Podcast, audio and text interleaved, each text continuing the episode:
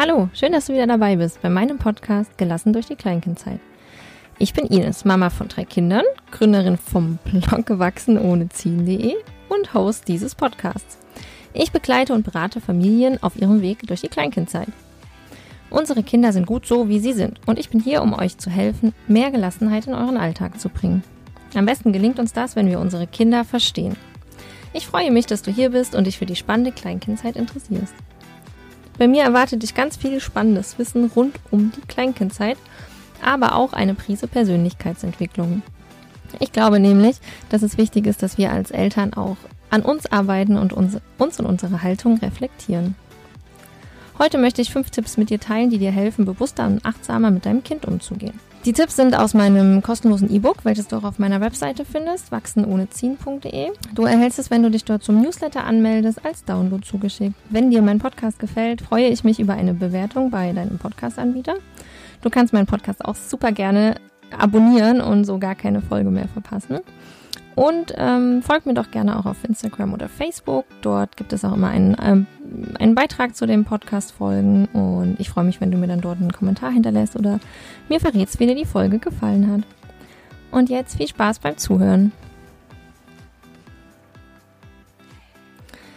In Gesprächen mit Eltern, in meinen Kursen und Beratungen habe ich festgestellt, dass es oft die eigenen Zweifel oder Ängste sind, die uns bzw. den Eltern die Zeit mit den Kindern schwer machen. Oft hängen wir so drin fest in, ja, in, in Überlegungen, was ist jetzt gut, was ist richtig, warum verhält sich mein Kind so, wie sich's verhält.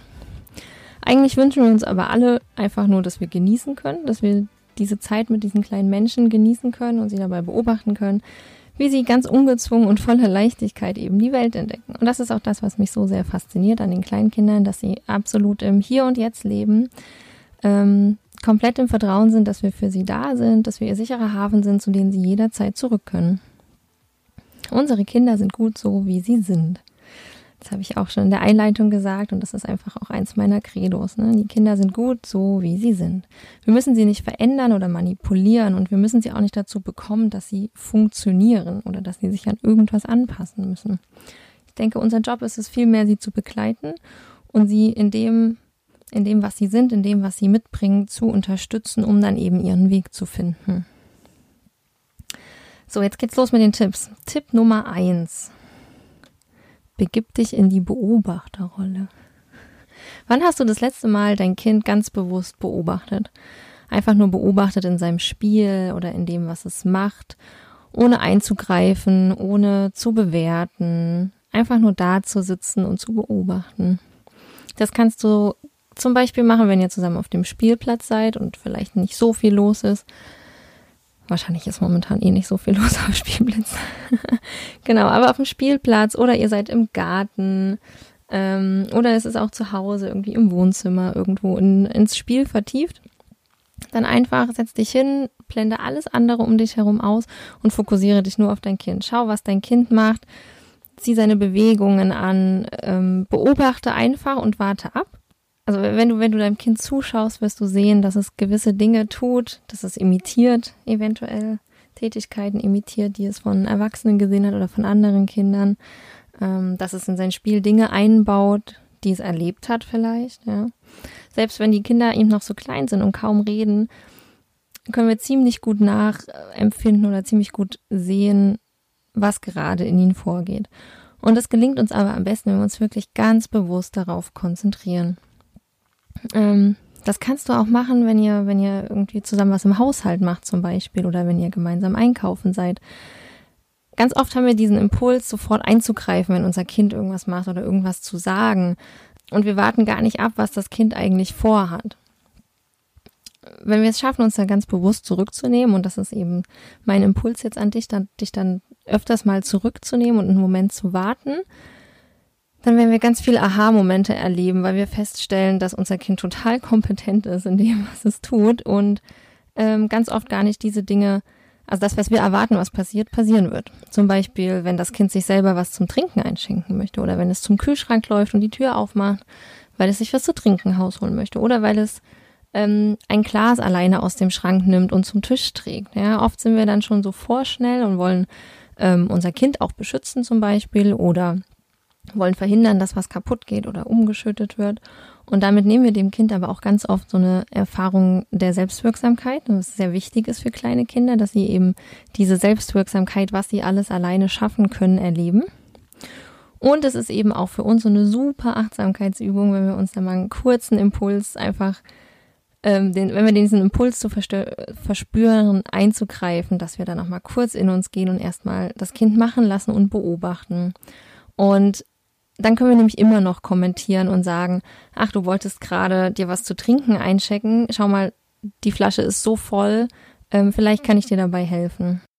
Also, Tipp Nummer eins in die Beobachterrolle gehen, uns öfters mal zurücknehmen und die Kinder erstmal machen lassen. Und daraus abgeleitet ist auch direkt Tipp Nummer zwei, denn wenn du das gemacht hast oder wenn du das machst, dich in diese Beobachterrolle zu geben, wird dir eben ganz viel auffallen, was dein Kind alles schon kann. Unsere Kinder sind sehr kompetent, auch unsere Kleinkinder sind sehr kompetent. Und wir müssen ihnen einfach nur diesen Raum geben, sich frei entwickeln zu können und ihnen eben die Möglichkeit lassen, selbstwirksam zu sein. Das heißt, wenn du dich jetzt mal eine Weile darauf fokussiert hast, was dein Kind eigentlich alles gut kann und du es ganz viel beobachtet hast und ganz viel aufgenommen hast, und dann würde ich dir gerne mitgeben, ein Stärkentagebuch zu führen. Dafür kannst du dir gerne abends oder morgens ein paar Minuten Zeit nehmen und notierst dir all diese Dinge, die dein Kind gerade besonders gut kann. Oder Momente, die dich an diesem Tag besonders glücklich gemacht haben mit deinem Kind. Oder Momente, in denen du besonders ja, in denen dein Herz gehüpft ist, als du dein Kind beobachtet hast bei irgendeiner schönen Geste zum Beispiel.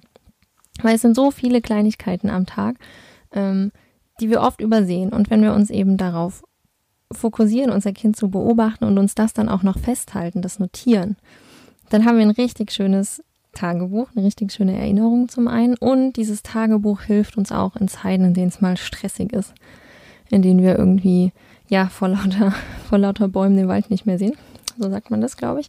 Ähm, also in so Zeiten, wo es echt stressig ist, wo wir in einer anstrengenden Phase stecken, wo das Kind vielleicht in einer anstrengenden Phase steckt, wo irgendwie uns alles über den Kopf wächst und das Kind einen Wutanfall nach dem anderen kommt und irgendwie gar nichts mehr richtig funktioniert. Ähm, ja, wir sind halt schnell dabei, uns dann auf dieses Negative zu fokussieren und darüber vergessen wir vollkommen, was unser Kind eigentlich alles Wunderbares schon kann, wie wunderbar unser Kind ist und wie viele Stärken es hat, wie viele schöne Momente wir am Tag haben. Deswegen der Impuls, Tipp Nummer zwei, ein Stärkentagebuch zu schreiben. Und in dieses Tagebuch schreibst du einfach alles rein, was du an diesem Tag schön fandest. Am besten ist es, und dann schafft man das auch selber wirklich gut, das auszufüllen. Du nimmst dir einen festen Zeitraum vor, zum Beispiel ab heute, wo du diesen Podcast hörst sieben Tage lang und du schreibst jeden Abend fünf Sachen auf.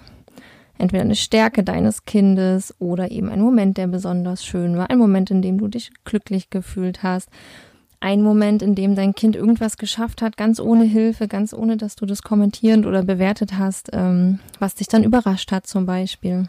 Ja, all diese Dinge kommen in das Stärketagebuch und dieses bewusste Fokussieren auf das Positive ändert unser Mindset, ändert unser Blickwinkel auf das Kind und wir können uns dann eben wieder auch mehr auf das Positive konzentrieren und die negativen Sachen und die negativen und stressigen Sachen wiegen dann einfach nicht mehr so schwer. Tipp Nummer drei. Die Wut annehmen. Ich weiß, das ist äh, besonders schwer, ist aber eigentlich eins der Themen, gerade in der Kleinkindzeit, die A, vielen schwerfallen, genau, ähm, die aber auch wirklich so ein, ja, so ein Game Changer sind. Ne? Also wenn wir ein Kleinkind haben, ein wütendes Kleinkind, dann nehmen wir diese Wut oft persönlich oder viele Eltern nehmen diese Wut dann persönlich. Und genau daraus müssen, oder da müssen wir rauskommen. Ja? Also unsere Kleinkinder sind sehr häufig sehr wütend. Das hat einfach mit ihrer emotionalen Entwicklung in dieser Zeit zu tun. Und nicht selten sind sie in diesen Emotionen auch total gefangen. Also sie können da genauso wenig raus, wie wir das oft können, wenn wir mitten in einer Wut drin stecken. Und besonders uns als Eltern, als Mama, Papa, als stärkste Bindungsperson trifft uns dann so ein Gefühlsausbruch besonders heftig. Und das Wichtigste ist eben, dass wir diese Wut nicht persönlich nehmen. Also unser Kind ist nicht wütend auf uns in diesem Moment. Ähm, und selbst wenn das Kind in seiner ganzen Verzweiflung tritt oder haut oder ganz laut schreit, dann sind wir maximal so der Blitzableiter, ja. Also wir sind nicht verantwortlich für diesen Ausbruch, wir sind maximal der Blitzableiter. Und die Emotionen unserer Kinder dürfen sein. Auch oder gerade die negativen Emotionen dürfen sein und sie müssen auch sein. Es bringt uns überhaupt nichts, diese Gefühle zu unterdrücken bei unseren Kindern. Dann werden sie irgendwann an einer anderen Stelle wieder auftreten.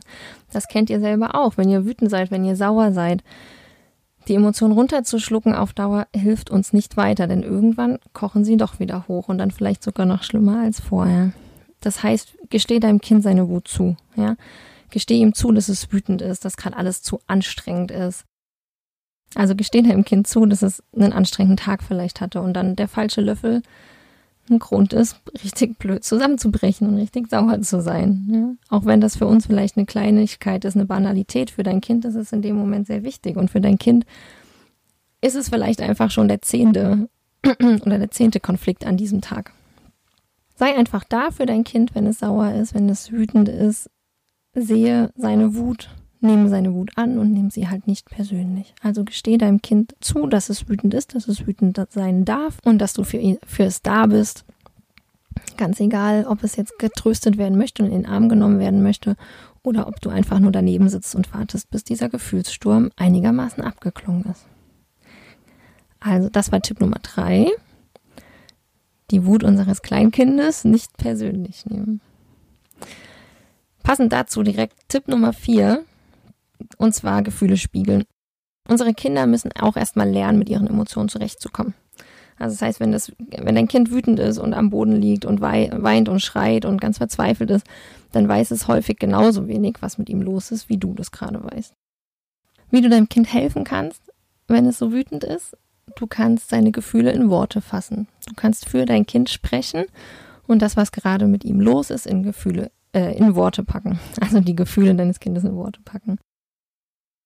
Das könnte zum Beispiel sein, du bist gerade richtig wütend, weil du gerne den Schokoriegel noch essen würdest.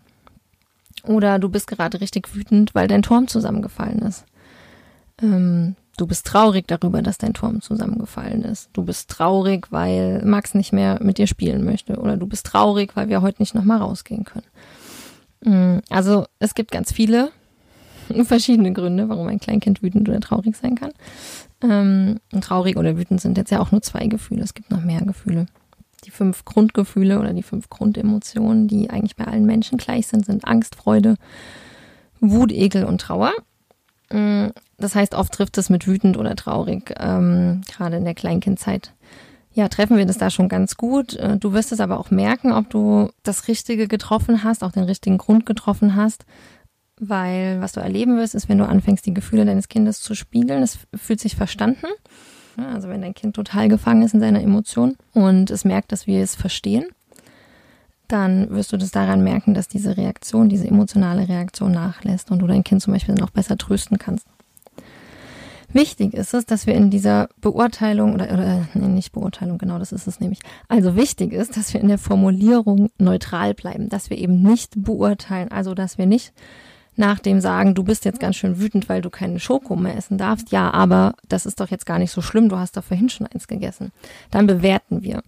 Und genau das sollen wir nicht tun, sondern einfach nur ganz neutral sagen, was los ist und dem Kind eben so helfen zu erkennen, welche Gefühle es gerade hat und ähm, dann eben als nächsten Schritt auch mit unserem Kind an Strategien zu arbeiten, wie wir mit dieser Wut eben umgehen können, wie wir sie rauslassen können. Denn, das haben wir ja eben schon gehabt, es ist wichtig, dass diese Emotionen da sind und dass wir sie zulassen bei dem Kind. Ähm, es kann natürlich aber sein, dass das Kind dann Strategien wählt, diese Wut rauszulassen, die nicht okay sind. Und daran kann man dann aber arbeiten, wenn wir eben oder wenn das Kind auch erstmal in der Lage ist zu erkennen, ah, das, was gerade mit mir los ist, ist, dass ich wütend bin. Genau.